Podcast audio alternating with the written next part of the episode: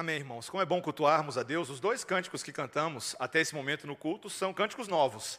Ah, ensinamos um hoje pela manhã e o outro, esse agora, que acabamos de tocar, fresquinho, saído do forno, ah, apenas para explicar o, o Sovereign Grace dos Estados Unidos. Um ministério muito bom, reformado, tem feito excelentes composições. Agora lançou uma franquia brasileira. E eles têm algumas das traduções dessas canções, algumas outras são músicas que já cantávamos aqui, eu ainda prefiro as nossas traduções, mas mas são músicas abençoadoras, e você pode achar depois o material deles na internet, entre essas, as canções que cantamos nesta noite. Irmãos, nós vamos agora estudar o livro de Provérbios. Ah, peço a você que abra em Provérbios, capítulo 25, ah, capítulo 25, versículo 20. Nós já estamos aí há alguns meses no livro de Provérbios, nos aproximando ah, do término desta série temática, e hoje vamos estudar este único versículo explorar todas as implicações desta sabedoria da parte de Deus para os nossos corações. Provérbios 25, uh, ah, versículo 20, ouça com toda atenção esta palavra que é inspirada, infalível, inerrante, boa, suficiente e eficiente para as nossas vidas. Como quem se despe num dia de frio e como vinagre sobre feridas, assim é o que entoa canções junto ao coração aflito. Vou ler de novo para a gente, apenas um versículo. Como quem se despe num dia de frio e como vinagre sobre feridas, assim é o que entoa canções junto ao coração aflito. Vamos orar, irmãos. Senhor Deus, essa é a tua santa palavra, o teu rico evangelho de Cristo Jesus, com múltiplas aplicações e implicações para a vida que agora vivemos nesta carne, Senhor. Ensina-nos a viver debaixo do sol de Deus, neste mundo com todas as suas dinâmicas, fortalecendo, exortando, caminhando uns com os outros, para a glória do santo nome de Deus e para a alegria daqueles que estão sendo salvos em todos os cantos, em nome de Jesus. Amém. Meus irmãos, o corpo humano é composto de aproximadamente 60% de água. Tá? Os homens, mais ou menos 60%, as mulheres, mais ou menos 55%. E essa água, de vez em quando, se comporta de maneira engraçada. Por que, que sai água dos nossos olhos? Aquilo que nós chamamos de lágrimas. De onde vêm as lágrimas? O que, que acontece, meus irmãos, quando você está lá cortando uma cebola para o jantar e fica com os olhos marejados, quando cai um cisco no seu olho, ou quando você fica um pouco resfriado, um pouco alérgico, lá vai a água saindo de novo do nosso olho. Como é que isso funciona? Por que, que a gente chora? Essas lágrimas, aulinha de biologia para você, são produzidas pelas nossas glândulas lacrimais, viu? Treinei várias vezes para não errar, para na hora de falar aqui. Uh, e tem uma função basicamente lubrificante tá, nos nossos olhos, ou o que eles chamam de uma função basal, tá, de umedecer, de lubrificar a nossa córnea, de limpá-la e acaba nos protegendo. Né? As lágrimas elas têm essa função protetiva dos nossos olhos. Mas existe um outro tipo de lágrima causado por outros motivos que são bem comuns na experiência humana. E eu quero tentar ilustrar ah, isso para você a partir de um caso missionário. Pode ser? É sabido no meio missionário que de tempos em tempos alguns tipos de índios tupis guaranis, que habitam ali no centro-sul do Brasil, ah, eles deixam a aldeia deles, onde eles estão estabelecidos, e eles seguem para o leste, em busca do que eles chamam de uma terra sem males. E ah, um lugar, de acordo com a tradição deles, onde não existe morte. E existe um, um relato antropológico da, da primeira metade da, do século passado, ou da primeira década do século XX, em que um dos índios mais velhos dessa tribo, ah, ele desatou a chorar e não parou mais. O motivo é porque ele havia sonhado de que eles tinham que abandonar a sua tribo imediatamente rumo a essa terra. E esse homem já amanheceu chorando, esse velho índio. E a emoção dele, com a proximidade dessa partida, fez com que todas as pessoas na tribo ah, se comovessem e chorassem juntos com ele. E foi um caso bem notável. A, a choradeira da tribo inteira durou horas a fio, horas a fio, e teve esse caráter de despedida, mas também foi um sinal de solidariedade, de integração desse grupo em torno de um propósito comum e com aquele homem mais velho. E meus irmãos, é esse tipo de fenômeno que, na verdade, intriga os cientistas modernos. Não é apenas as lágrimas lubrificantes. Dessas a gente já sabe um bocado. Mas esse outro tipo de lágrima, que é vertida quando choramos para expressar algum sentimento de tristeza, algum sentimento de saudade, alguma angústia, coisas que nós partilhamos como experiência com outras pessoas ao nosso redor. E os cientistas não conseguem explicar isso, porque biologicamente é muito pouco você explicar a força disso que acontece conosco, que faz a gente derramar água pelo chão e pela vida. Esse texto de hoje, meus irmãos, é um texto sobre lágrimas, um texto sobre como entender o seu significado na nossa vida e de um Deus que aprecia as lágrimas e as causas relacionadas a ela e como o povo de Deus passa por essa experiência coletivamente. E, meus irmãos, talvez um dos textos mais apropriados para nós refletirmos nos dias em que estamos vivendo, no momento em que nós estamos vivendo. E eu quero estudar isso com os irmãos, com quatro verdades, quatro áreas uh, que esse texto vai nos uh, ensejar nessa noite. Tá? Primeiro, o problema da insensibilidade com a aflição alheia. Tá? Segundo lugar, a função positiva da tristeza. Terceiro lugar, um Deus que se importa. E quarto lugar, um povo que aprende a chorar junto. Tá? Então são essas quatro verdades que eu quero entender com os irmãos hoje à noite. Primeiro, o problema da insensibilidade com a aflição alheia. Veja comigo de novo o versículo 20, leia aí. Como quem se despe num dia de frio e como vinagre sobre feridas, assim é o que entoa canções junto ao coração aflito. O livro de Provérbios, livro de sabedoria, nesse versículo está reprovando um absurdo, uma máxima, né? A ideia de entoar canções junto a um coração aflito. Quando você faz uma primeira leitura disso, você acha estranho essa frase. Como assim, pastor? Não tem justamente aí um ditado popular que diz que quem canta, os males espanta. Não é, não é assim. Algumas pessoas têm essa impressão de que, ah, na verdade, cantar é um remédio para a aflição do coração.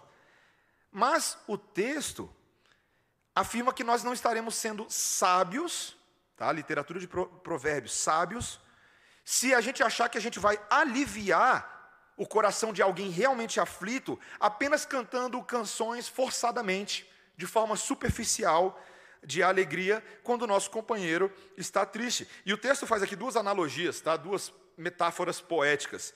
Ele compara primeiro que isso é tão cruel quanto despir um homem em um clima frio. É a primeira coisa. Interessante, né? Você você achar que alguém pode ter a sua roupa roubada uh, num clima frio. Muitas pessoas naqueles dias não tinham aquecedores modernos como nós temos hoje em dia. Né? Me lembra pegadinha de acampamento, sabe? Quando o pessoal rouba a roupa da pessoa e está lá a pessoa morrendo de frio porque ela está sem o casaco dela. Uh, também ele compara com a ideia de derramar vinagre sobre feridas. Aqui, na verdade, o hebraico literalmente diz derramar vinagre sobre o salitre. Tá? A ideia de causar uma, uma reação semelhante a colocar água sobre a cal gera ali uma efervescência, é algo que acaba incomodando, né? Quando você ah, dispensa algum tipo de líquido sobre a sua pele numa região que está ferida, aqui o pessoal da velha guarda, como eu, vai lembrar da, da experiência do metiolate sobre a ferida. A geração de hoje é muito Nutella, não sabe o que, que eu estou falando, mas metiolate sobre a ferida é doloroso demais. Ou colocar albicon sobre a afta. Você já fez isso antes na sua vida? É aquelas coisas assim que a mãe fala, não vai doer nada. E tá! Meus irmãos, esse tipo de coisa é dolorosa. É tão dolorosa quanto aquele que está triste ouvindo canções alegres. E o grande problema que o livro de Provérbios vai mostrar para a gente é que aquele que canta na esperança de, de animar é insensível à realidade do coração. Desde a semana passada e outras semanas, nós viemos falando sobre as realidades internas do coração, do que está acontecendo lá dentro. Quem recebe aquela música frívola, na verdade acha que os seus amigos não estão preocupados com ele, não estão realmente preocupados em como o seu coração se encontra, com o estado interno da sua vida. E isso o torna ainda mais amargo no seu problema. Meus irmãos, a verdade que nós precisamos reconhecer, isso aqui vale para todo mundo, inclusive para mim, é que nós temos vivido dias em que nós vamos perdendo a insensibilidade com a dor alheia. Não é verdade? Seja bem honesto. Tá? A, a tecnologia, as mídias sociais, de alguma maneira, até elas, e, a, e as mídias no geral, elas banalizaram a função da dor. Eu estava conversando com um colega sobre exatamente aquilo que está acontecendo com os crentes na Nigéria nesse momento, e é algo terrível, meus irmãos. Se você não sabe o que está acontecendo, um dos maiores genocídios do mundo moderno do século 21 está acontecendo contra os cristãos no centro da África, no centro-sul. E lugares também como a Nigéria, Gana, é, em, em, países também como Moçambique, que desfrutaram de uma certa liberdade religiosa durante muito tempo, algum tipo de levante está acontecendo, o Boko Haram e outros grupos terroristas. E é o tipo de coisa que eu e você, crentes, ouvimos e não fazemos nada a respeito. Não oramos, não compartilhamos, não choramos. Não é só com isso, meus irmãos, é com tantas coisas. Parece que o, os nossos corações modernos estão um tanto cauterizados e, sei lá, talvez até acostumados com tanta notícia ruim, né? A, a, minha avó costumava falar, antes dela falecer, ela faleceu em 2005, mas ela falava que é, televisão só serve para cauterizar nosso sentimento, né? Tem muito disso, tem muito disso. Né? A gente assiste televisão e, e, e parece que a gente vai se acostumando com essa dor, e esse é um problema que está sendo exaltado e trazido à tona no livro de Provérbios. Para a gente entender um pouco melhor isso, e aqui eu vou para o meu segundo ponto, que vai falar da função positiva da tristeza, a função da gente se sensibilizar com essas coisas, a gente precisa da ajuda não só do livro de Provérbios, mas de outro livro de sabedoria, que é o livro de Eclesiastes. E eu peço a você que abra lá, vamos abrir em Eclesiastes, capítulo 7, Uh, inicialmente aí os versículos 2 a 4. É um capítulo no qual uh, Salomão, nos versículos 6, 7 em diante, ele cita exatamente esse problema do, do insensato que fica cantando canções alegres, uh, sem entender a profundidade da vida. E ele inicia esse capítulo 7, os versículos 2, 3 e 4, com uma consideração bem, bem difícil para a gente. Tá? Veja como essas palavras soam estranhas para os nossos ouvidos contemporâneos. Olha o versículo 2: Melhor é ir à casa onde há luto do que ir à casa onde há banquete, pois naquela se vê o fim de todos os homens e os vivos que o tomem em consideração. Até aí por enquanto. Salomão fazendo aqui uma, uma reflexão sobre a necessidade da gente refletir sobre a, a brevidade da vida. Ele está lembrando os seus leitores de uma realidade inescapável. A morte é o destino de todos os homens. E, e, se é inescapável, então os vivos devem tomar isso por consideração, devem levar isso a sério refletir sobre o que isso significa, especialmente para nós, que, os que pertencemos a Deus. Veja, aqui ele continua falando de questões do coração. Tá? Veja o que ele diz no versículo 4: O coração dos sábios está na casa do luto, mas o dos insensatos na casa da alegria. Ele está dizendo que o coração do sábio, ele, ele entende bem e ele procura entender o significado dessa casa do luto enquanto o coração do frívolo, do insensato, só quer saber de entretenimento e de prazeres, de uma vida leviana. Veja que no versículo 3 ele também coloca um versículo diferente, né? A mágoa é melhor que o riso, porque com tristeza, com a tristeza do rosto, se faz melhor o coração. Gente, quem em sã consciência hoje em dia diria que a mágoa é melhor do que o riso? A gente está correndo de mágoa, a gente está correndo de angústia, correndo de adversidade. Mas o que, que ele quer dizer com isso? Ele não está falando que a gente deve ter prazer no sofrimento, tá? Não é disso que ele está falando. Ele está falando aqui em situações em que nós estamos magoados ou que estamos experimentando tristeza, nós temos a oportunidade para refletir em coisas que normalmente não refletiríamos se estivéssemos alegres. E não é verdade isso, gente? Não é verdade? Numa sociedade como a nossa, que é tão hedonista, que é tão, vamos colocar assim, entretenimento-cêntrica, acabei de inventar, tá? ah, numa sociedade como a nossa, assim, você sabe muito bem que o entretenimento é uma ferramenta de fuga. Eu lembro uma vez conversando com, a, com um amigo e ele falando que ele gostava de ir para o cinema e ele só gostava de ver filme alegre. Por quê? Porque ajudava ele a esquecer dos problemas, né? É, tem gente que é assim, tá? Não quer ver filme de guerra, não quer ver filme de qualquer outra coisa que seja drama pesado da vida, porque não, eu já tenho problema demais na minha vida. Minha vida é um drama, minha vida é uma novela das oito. Eu preciso de outros dramas. Mas, meus irmãos, essa é uma forma tola de se enxergar a realidade. Por quê? Porque no mundo há dramas, no mundo há sofrimento. E isso fica ainda mais patente quando nós olhamos para uma casa de luto. Você já foi a uma casa de luto?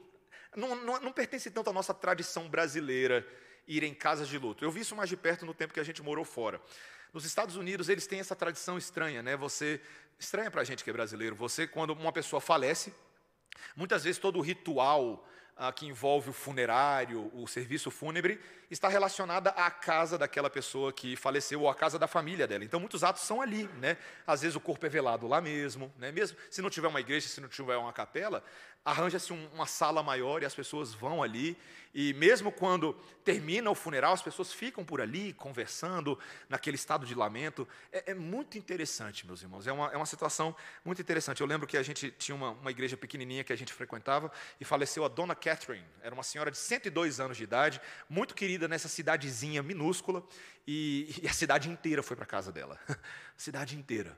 E foi um momento interessante, meus irmãos é, é, um, talvez um pouco difícil para mim. Eu já compartilhei uma vez aqui com os irmãos que quando eu era mais novo, a minha tendência era fugir com todas as forças de qualquer culto fúnebre, de qualquer tipo de coisa. Eu confesso que levei muitos anos para ir para o meu primeiro culto fúnebre. Eu já era adolescente, na adolescência tardia. Por quê? Porque eu não queria saber disso, eu não queria enfrentar isso, eu não queria pensar nesse assunto.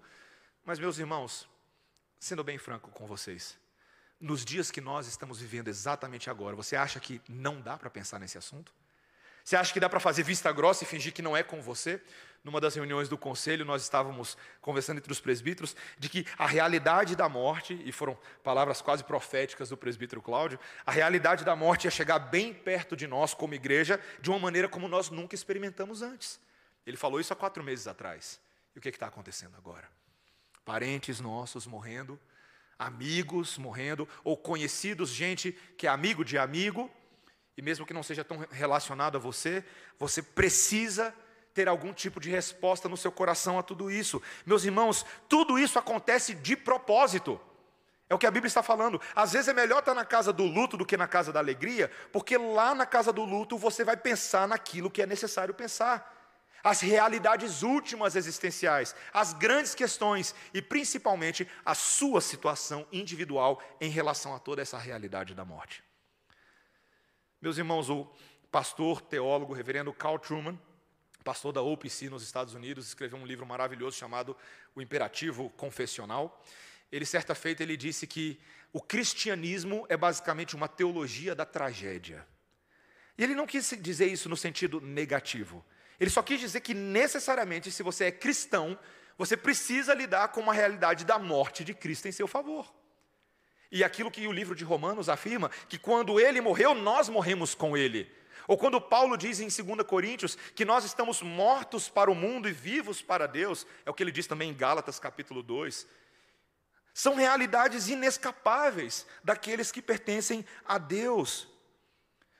Novamente, meus irmãos, eu quero deixar isso bem claro. Não é incentivo para que você seja uma pessoa mórbida. Tá? Não é isso que eu estou falando, não é? Tá, o pastor me disse que agora, a partir de amanhã, eu tenho que andar de preto, com unha pintada, cabelo longo, ouvindo heavy metal. Não é isso, tá, meus irmãos? Eu não estou fazendo julgamento nenhum de quem também ouve heavy metal, não é nada disso, tá? Deixa o pessoal ouvir heavy metal.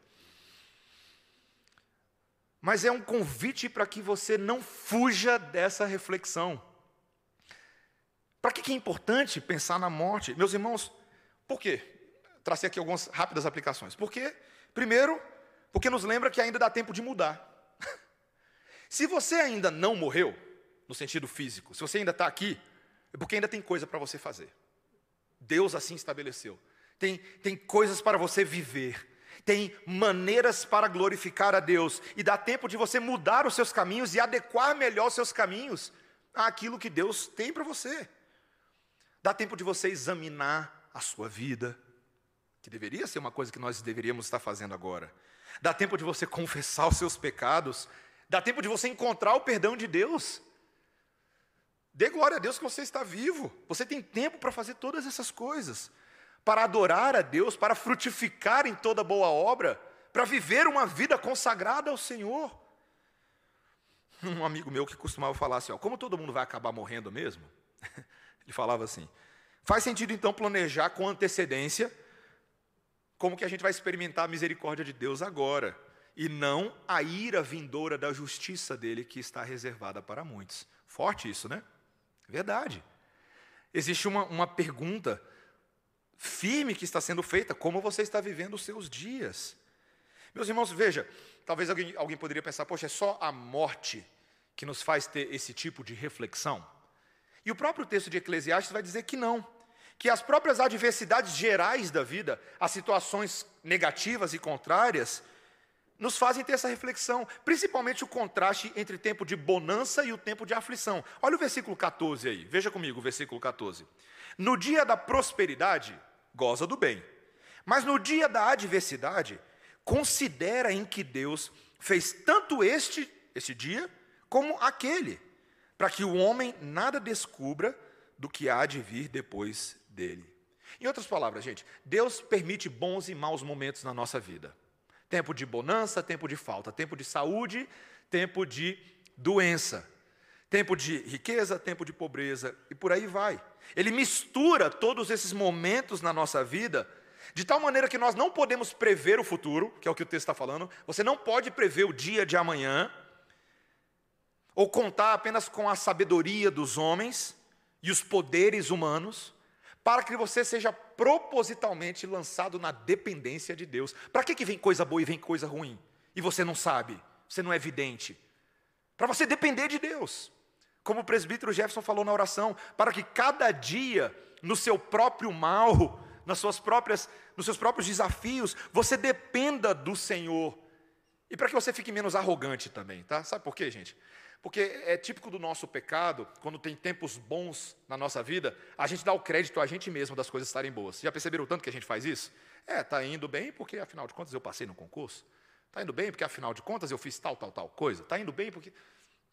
É uma forma orgulhosa e insensata de se pensar a vida. Só está indo bem porque a graça de Deus não consumiu você com fogo consumidor no seu lugar e agora.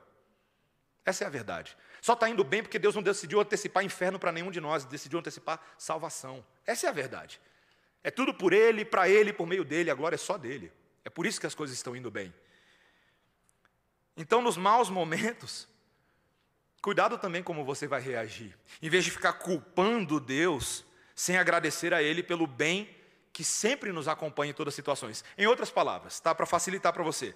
Quando a vida estiver boa e parecer certa e controlável, não deixe a satisfação ou a complacência deixar você confortável demais, tá?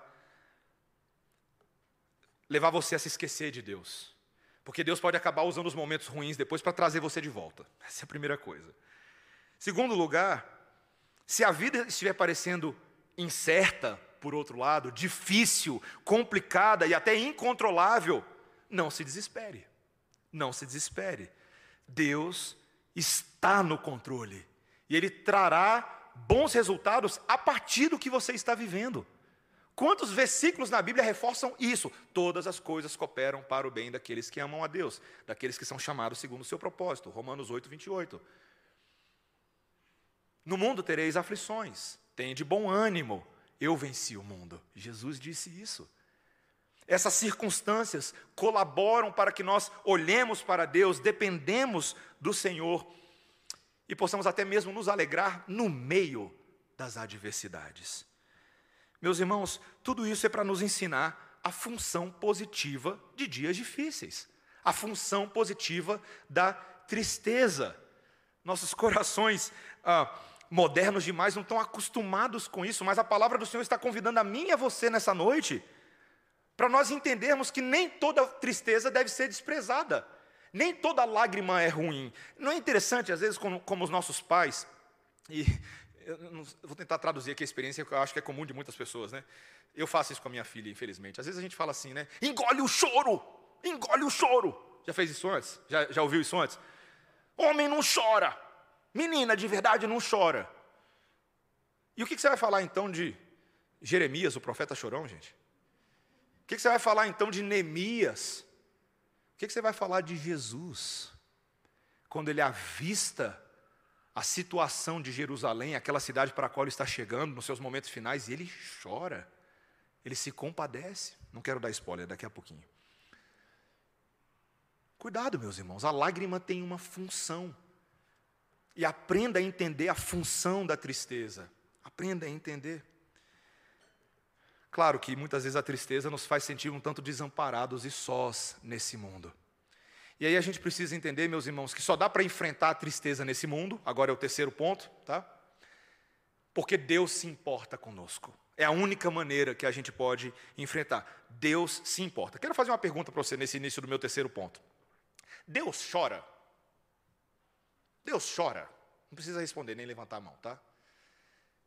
É, eu estou fazendo essa pergunta para você porque eu recebi um vídeo há um tempo atrás, é, interessante, de, um, de uma pessoa que apelava para esse lado humanizado de Deus, esse lado de um Deus extremamente passional e com sentimentos altamente passionais e, e intensos.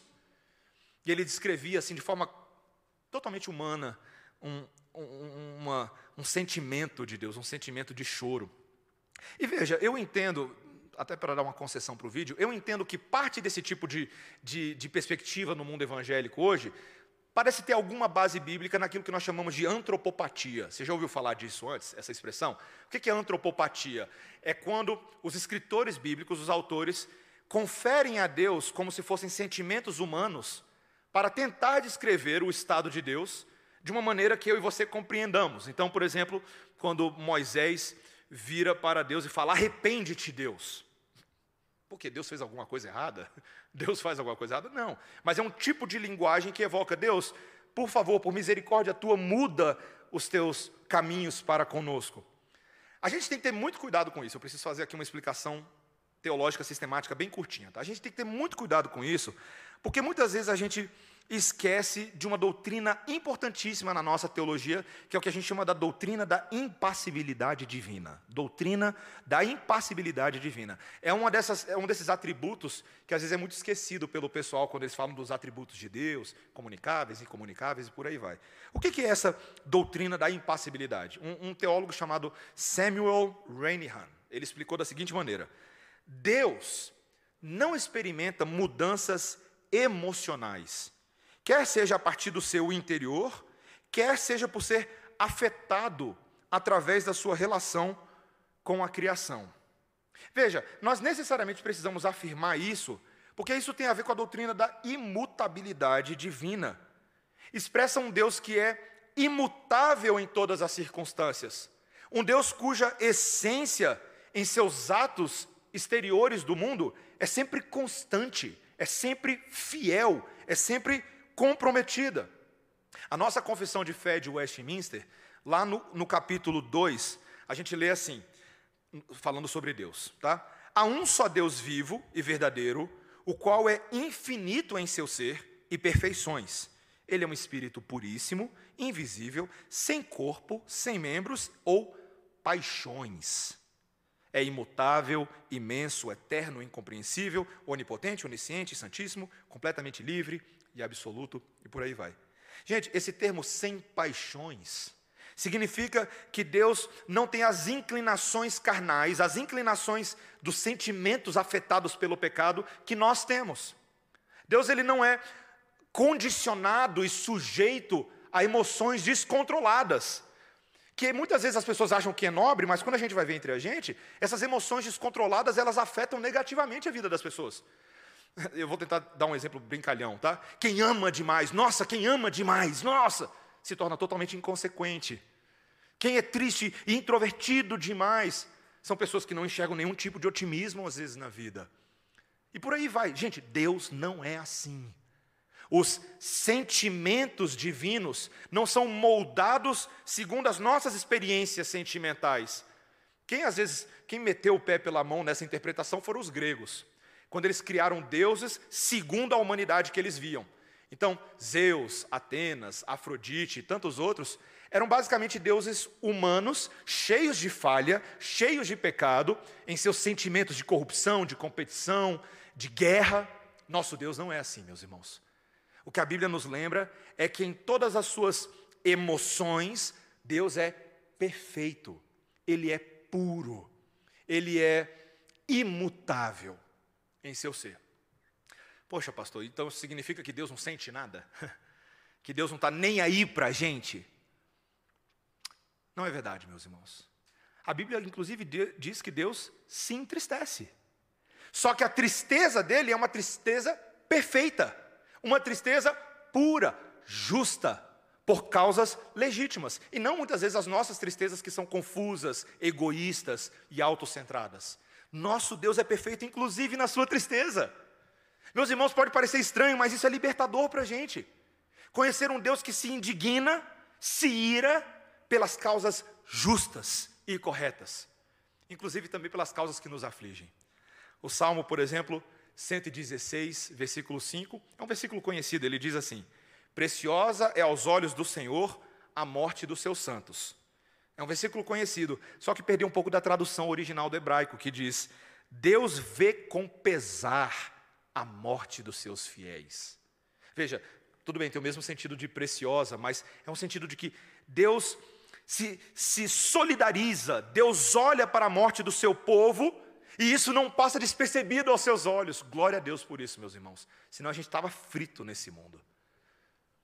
Glória a Deus por isso. Meus irmãos, é justamente porque Deus não está sujeito a ser tomado por emoções humanas que Ele é confiável. Para para pensar. É justamente porque Deus não muda quando eu mudo, quando Deus não se indigna com as coisas que superficialmente me indignam, que eu posso confiar nele, que eu posso inclusive aprender os meus afetos nele, como C.S. Lewis falou uma vez. Os meus afetos serão redimidos quando eu olhar para a maneira como Deus expressa sua vontade e seu governo nesse mundo. Eu vou me sentir como Deus se sente. As causas dele serão as minhas causas. As prioridades do reino dele serão as minhas prioridades. Meus irmãos, e para não ficar muito teórico para você esse negócio de impassibilidade divina, nosso Deus é tão misericordioso que ele decidiu mostrar a sua perfeita tristeza a nós na perfeita encarnação do Filho de Deus, Jesus. Em Jesus, de forma mais brutal do que talvez em qualquer outro lugar da Bíblia, meus irmãos, nós vemos o Deus que verdadeiramente se importa conosco. Uma das passagens que eu mais gosto, pode abrir aí, vamos lá, João capítulo 11, tá? Você vai abrindo e eu vou prefaciando. João 11 é aquele texto, e, e aí eu vou, né, a gente vai ler João 11, 32, mas um pouquinho antes, Jesus recebe a notícia de que seu amigo, seu amigão Lázaro, havia falecido. Lázaro, o irmão de Marta, Lázaro, o irmão de Maria. E Jesus toma a decisão, então, de ir conferir a situação. E, e aí é interessante, no, no capítulo 11, quando Jesus está chegando na cidade, primeiro ele encontra com Marta, né, que vem ao encontro de Jesus, e Maria, que estava na casa dela, sendo consolada pelos parentes, pelos amigos, ela recebe a notícia de que Jesus estava por perto, estava chegando, então ela sai de casa e vai na direção de Jesus. E lá no versículo 32, nós lemos o seguinte, João 11: Quando Maria chegou ao lugar onde estava Jesus, ao vê-lo, lançou-se-lhe aos pés, dizendo: Senhor, se estiveras aqui, meu irmão não teria morrido. Jesus, vendo-a chorar, e bem assim os judeus que a acompanhavam, agitou-se no seu espírito, no espírito, e comoveu-se. E perguntou: Onde o sepultastes? Eles lhe responderam: Senhor, vem e vê. Jesus chorou. O menor versículo da Bíblia, ou segundo menor, tá? O segundo menor. O menor é disse Jó. Jó 3:2. Jesus chorou. Meus irmãos, a palavra grega aqui, que é traduzida como Jesus se comoveu, né? Jesus se moveu, embrimaomai, é o grego, tá? Significa sentir uma profunda e um forte peso no íntimo da sua alma, um profundo peso. Ele ficou comovido, ele foi deslocado do seu lugar com a morte do seu amigo. Ele observou a tristeza estampada no rosto daquelas pessoas que amavam Lázaro. Ele olha a tristeza no rosto de Maria. E Jesus chora com eles. Chora com eles. Meus irmãos, é muito significativo que o nosso Deus em Cristo faça isso. É muito significativo. E veja, não é um choro só pela situação ah, que está vendo ali, tá? Me permita ir um pouco além. Calvino especula que o choro de Jesus aqui, como um choro santo, é um choro também que se indigna e se ira com os efeitos da morte e da maldade da morte no mundo. Lembre-se que o inimigo final de Jesus era esse mal, era essa morte que não poderia ser vencida por seres humanos que estavam sujeitos à morte. O autor de Cantares, no capítulo 8, no versículo 7, ele nos lembra que a morte é dura como a sepultura e ninguém consegue vencê-la. Os homens hoje estão tentando vencer a morte com as suas forças, com a sua medicina, com a sua ciência, com a sua tecnologia, mas até agora não deu. Não deu. Não tem nenhum Highlander por aí, tá? Não tem ninguém mais velho do que Matusalém andando por aí. Não tem. Desde lá vem todo mundo morrendo e decrescendo e morrendo e decrescendo. A morte é cruel, meus irmãos. E aqui nesse momento, o choro de Jesus entende isso. E é por isso, meus irmãos, é por isso que o choro de Jesus se torna ainda mais belo para mim e para você nessa noite. Sabe por quê? Porque é o choro de quem, quem chora com os que choram, é o choro de quem chora pela morte, mas é o choro de quem já antecipa também a ressurreição e a vida. Porque você sabe muito bem o que Jesus estava prestes para fazer. Eu, se fosse Jesus, meus irmãos, eu não, eu não me conteria de tanta alegria pelo que aquelas pessoas estariam testemunhando em instantes. Quando Jesus vai com aquele pessoal, com aquela comitiva, ele vai até a sepultura de Lázaro. E meus irmãos, ele ergue os olhos aos céus e ele agradece o Pai. Ele diz: Pai, obrigado, porque o Pai me ouve. Obrigado. E ele fala algo impensável naquele momento, meus irmãos. Impensável. Lázaro, vem para fora. Meus irmãos, só tem duas opções: ou é doido varrido, ou é doido doido. Quem faz um negócio desse? Meus irmãos, sabe quem faz um negócio desses? Só quem tem poder sobre a morte. Quem com a sua vida conquistaria toda a vitória sobre a morte. E algo ainda mais chocante do que a fala de Jesus acontece: a múmia do Lázaro me vem para fora da sepultura. Enrolado em panos, que foram os panos da sua morte, ele vem para fora. Meus irmãos, as lágrimas de Jesus, presta atenção nisso, elas rapidamente se tornam lágrimas de uma nova alegria. A tristeza dá espaço agora à vitória. E esse, esse é o tipo de maneira como a tristeza tem uma função positiva para nós. Porque ela é um prefácio, ela é um prenúncio de coisas indizíveis e maravilhosas. De um Deus que constantemente trabalha para o bem do seu povo e está preparando coisas indizíveis. Meus irmãos, é aquilo que Paulo disse em, em Coríntios. Quando ele falou, cuidado, crentes, porque ainda que a tristeza tenha uma função, cuidado que existe uma tristeza para a morte. Essa tristeza para a morte é aquela tristeza que nos torna deprimidos, sem perspectiva, sem foco, sem rumo na vida e nos estaciona num estado de depressão, de ansiedade. É quando a gente fica se afundando numa, numa espiral descendente de tristeza que nunca produz nada. Mas a tristeza em Cristo, ela nos leva até Ele, que é fonte de vida. É o que Paulo disse lá em 1 Tessalonicenses capítulo 4, versículo 3. Tá? Eu vou ler para a gente. Ele disse o seguinte: Não queremos, porém, irmãos, ele estava falando do retorno de Cristo, tá? Ele fala assim: Não queremos, porém, irmãos, que sejais ignorantes com respeito aos que dormem, aqueles que estavam mortos, para não vos entristecerdes com os demais que não têm esperança. Você viu o que Paulo está falando? O que é que pensa aquela pessoa que não crê em vida após a morte, em Deus, em Cristo? O que é que ela pensa sobre os seus parentes que morrem? O que, que ela pensa sobre os seus amigos que morrem? Eu já fiz funeral, já fiz funeral de não crentes, tá? A pedido de parentes, fui lá. É muito diferente, meus irmãos. É muito diferente. É outra coisa. As pessoas choram igual funeral de crente, só que o choro tem um tom diferente. Um tom de interrogação, um tom de profundo desespero, o tom de quem idolatrava a presença daquela pessoa e agora não mais sabe o que esperar do futuro. Talvez ele espera que essa pessoa tenha ido, ido para o céu. É o tipo de coisa que a gente ouve em funeral de não crente, né? Ah, ele foi para um lugar melhor. Ele está bem, eu espero que ele esteja bem. Mas em que, que ele fundamenta essa convicção? Em nada. Tão somente em pensamento positivo e dedo cruzado. Porque ele não sabe exatamente o que leva uma pessoa para o céu, se existe céu e se existe Deus. Como é triste a tristeza de quem não tem a esperança de Cristo. Como é triste.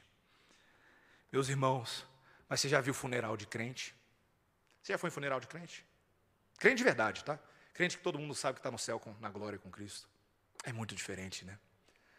Lembro-me de um funeral em particular que eu participei, de um homem que era muito crente. Eu não conhecia tanto ele pessoalmente, mas o testemunho das pessoas ao seu redor que estavam tristes, estavam saudosistas, estavam ali nostálgicas, querendo ter por perto aquele que partiu, mas sabiam que a sua esperança era a esperança de Paulo. Ele verdadeiramente está num lugar muito melhor do que a gente, porque ele está na presença do eterno Deus. Meus irmãos, o exemplo de Jesus mostra que o luto tem espaço na vida do crente.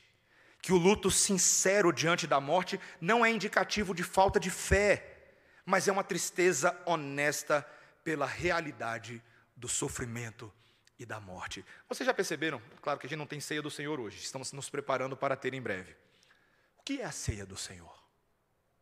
O que é esse sacramento? O que é esse meio de graça?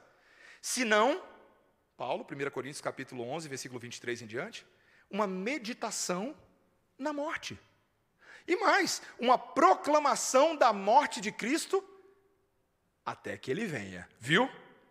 Que não estaciona na morte, mas olha para frente, olha para a vida, para o futuro.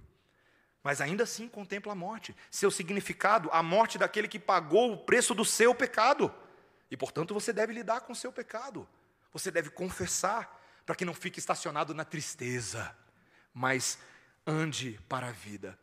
Meus irmãos, quando a gente vê um Deus que se importa conosco, a ponto de chorar em Cristo, e esse é meu último ponto, só há uma atitude esperada do povo de Deus: ser um povo que chora junto com os outros. Não tem outra saída. Tudo isso que nós falamos até agora é apenas e tão somente para que você pense nas pessoas que sofrem. Veja, não somente no seu sofrimento, mas no sofrimento de quem está do seu lado, no sofrimento de quem está na sua frente, de quem está do outro lado do muro do vizinho que perdeu o parente, do síndico do seu prédio, do porteiro que está com o coração aflito. O sofrimento deles deve importar para nós, porque nós somos chamados para serem os consoladores da parte de Deus. Eu gosto tanto como a Bíblia brinca com algumas ideias. A gente sabe que o grande consolador é o Espírito Santo, certo? Você lembra disso? Que Jesus falou que o confortador que Jesus iria enviar é o Espírito Santo de Deus. Ou seja, de fato existe uma obra que só Ele consegue fazer. Mas nós somos coparticipantes dessa consolação. E o Novo Testamento está transbordando dessa teologia de mútua consolação, de mútuas lágrimas. A começar pelo que Paulo diz em Romanos 12, 15. Tá? Alegrai-vos com os que se alegram e chorai com os que choram. Chorai com os que choram. O Novo Testamento todinho perpetua esse chamamento, essa, essa vocação de você ser um chorador de plantão, de você juntar suas lágrimas às lágrimas de outros. Romanos 15, 5, três, três capítulos para frente de Romanos 12. Ora, o Deus da paciência e da consolação, olha só, vos conceda o mesmo sentir de uns para com outros, segundo Jesus Cristo. Está vendo? É um sentimento em Cristo. Não é um sentimento livre, é em Cristo. 1 Pedro 3,8, olha o que Pedro diz. Finalmente, sede todos de igual ânimo, compadecidos, fraternalmente amigos, misericordiosos, humildes. Pum, está aí, meus irmãos. Filipenses 2,2, quando Paulo, falando sobre a unidade da igreja, ele diz: Completai a minha alegria de modo que penseis a mesma coisa, tenhais o mesmo amor, sejais unidos de alma, tendo o mesmo sentimento. E por aí vai, meus irmãos. 2 Coríntios capítulo 1, versículos 3 e 4. Bendito seja o Deus e Pai de toda consolação. É Ele que nos consola em nossas tribulações, para que possamos consolar a, a outros com a mesma consolação que recebemos da parte de Deus. Viu? Ele consola você para quê? Para encerrar em você? Não, para você consolar outros, com a mesma paz, com a mesma alegria que o Senhor traz. Meus irmãos, se nós adotarmos esse método. Existem curas que Deus promove por esse caminho que nós jamais experimentaremos se não estivermos dispostos a chorar com os que choram. Essa é a verdade. Essa é a verdade. Tem psicólogo tentando alcançar isso que a Bíblia diz e não dá conta. Tem psiquiatra que tenta alcançar que não dá conta. Tem autoajuda, tem grupo de terapia coletiva comunitária no parque da cidade, não. São as lágrimas dos crentes que evangelizam, que trazem boas novas e que aprendem a chorar silenciosamente também com quem está chorando. Ah, meus irmãos, chorar é bom e faz bem para a pele, viu? Qual foi a última vez que você chorou? É sério, é uma pergunta séria. Qual foi a última vez que você chorou? Por uma causa não só sua, mas pela causa de outros. Qual foi a última vez? Lembre-se que no Sermão do Monte, o nosso Senhor Jesus Cristo, em Mateus 5,4, ele disse: Bem-aventurados os que choram, serão felizes. Por quê? Porque serão consolados. Você quer experimentar consolo? Tem que chorar. É quase isso que o texto está falando. Tem que aprender o caminho de juntar forças. Meus irmãos, eu diria até que o choro é, de uma certa forma, e eu estou aqui quase terminando o meu sermão, o choro, de uma certa forma, é teologia avançada para peregrinos nesse mundo. É quase como que quem chora está entendendo algumas coisas na tristeza que outros não entendem. Conta a história sobre um homem que escreveu algumas das músicas mais bonitas da história da humanidade. Um homem cuja, cuja vida nem sempre revelou e refletiu essa beleza das suas canções. Era uma vida cheia de tragédia. Aos 10 anos, esse homem perdeu os dois pais, eles já haviam morrido nessa idade. Esse homem acabou sendo criado por um irmão mais velho que se ressentia demais do seu irmão mais novo de ter outra boca para alimentar. Quando ele se tornou um adulto, teve uma das vidas mais difíceis que se tem registro. Sua primeira esposa morreu após 13 anos de casamento, dos 20 filhos que ele teve dos dois casamentos, 10 morreram na infância.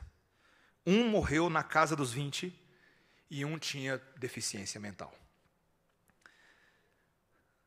Se não bastasse, esse homem depois ficou cego e foi paralisado por um derrame. Meus irmãos, eu leio a vida desse homem e não faltava a ele motivos para chorar todos os dias da sua vida.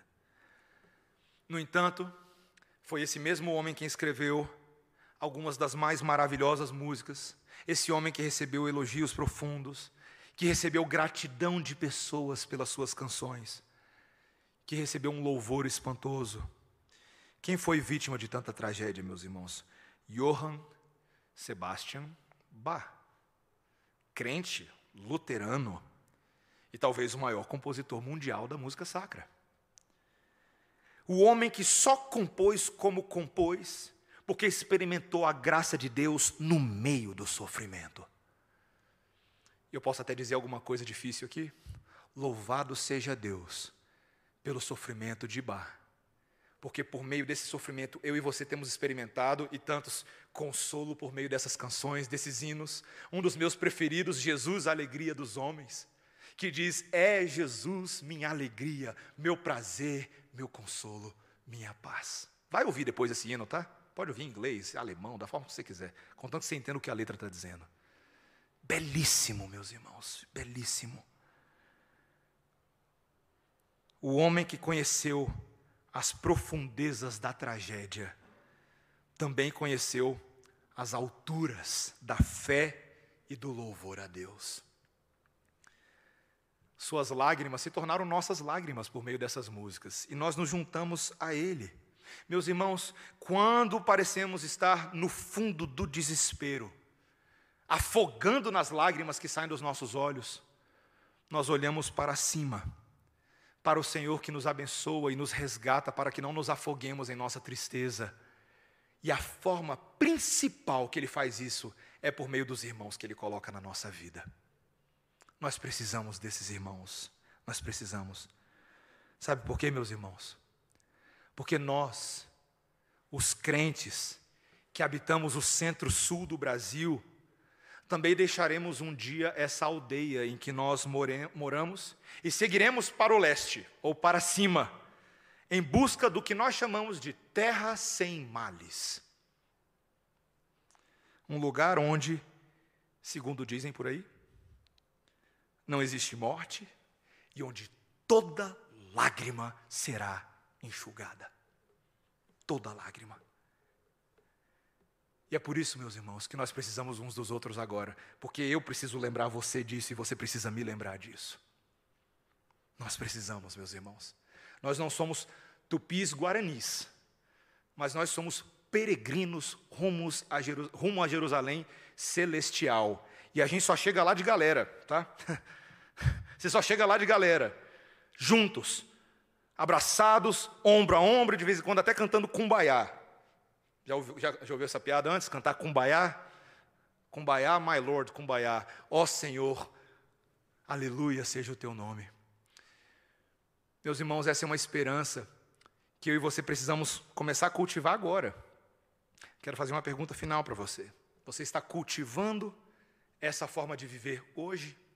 Pense aí o que você precisa começar a fazer hoje. Que notícias você recebeu essa semana que você disse que orar e nem orou? Que pessoas você sabe que nesse momento estão precisando de gente para chorar com ela, gente para perguntar como é que você está, eu estava pensando em você. Não deixe para amanhã, não deixe para depois de amanhã, faça isso hoje. Afinal de contas, o WhatsApp está aí na sua mão, melhor, você pode até ligar para a pessoa. Faça isso, porque a sua simples ligação, o seu simples importar-se, já é muito, meus irmãos para quem está sofrendo. E só quem já passou por isso do outro lado sabe do que eu estou falando. Quando alguém vem e te consola, mesmo quando você não pede. Saber que você não está sozinho nesse mundo, que Deus tem colocado anjos na nossa vida para cuidar de nós, é uma das coisas mais restauradoras para a caminhada cristã. Se você quer esse bem na sua vida, comece a fazer esse bem por outros. Se você quer ser amado assim, ame os outros assim, porque é isso que o Senhor espera de nós. Que o Senhor nos abençoe, meus irmãos para enxugarmos muitas lágrimas por aí. Amém? Vamos orar. Senhor, obrigado. Obrigado pelo testemunho vivo de Cristo Jesus.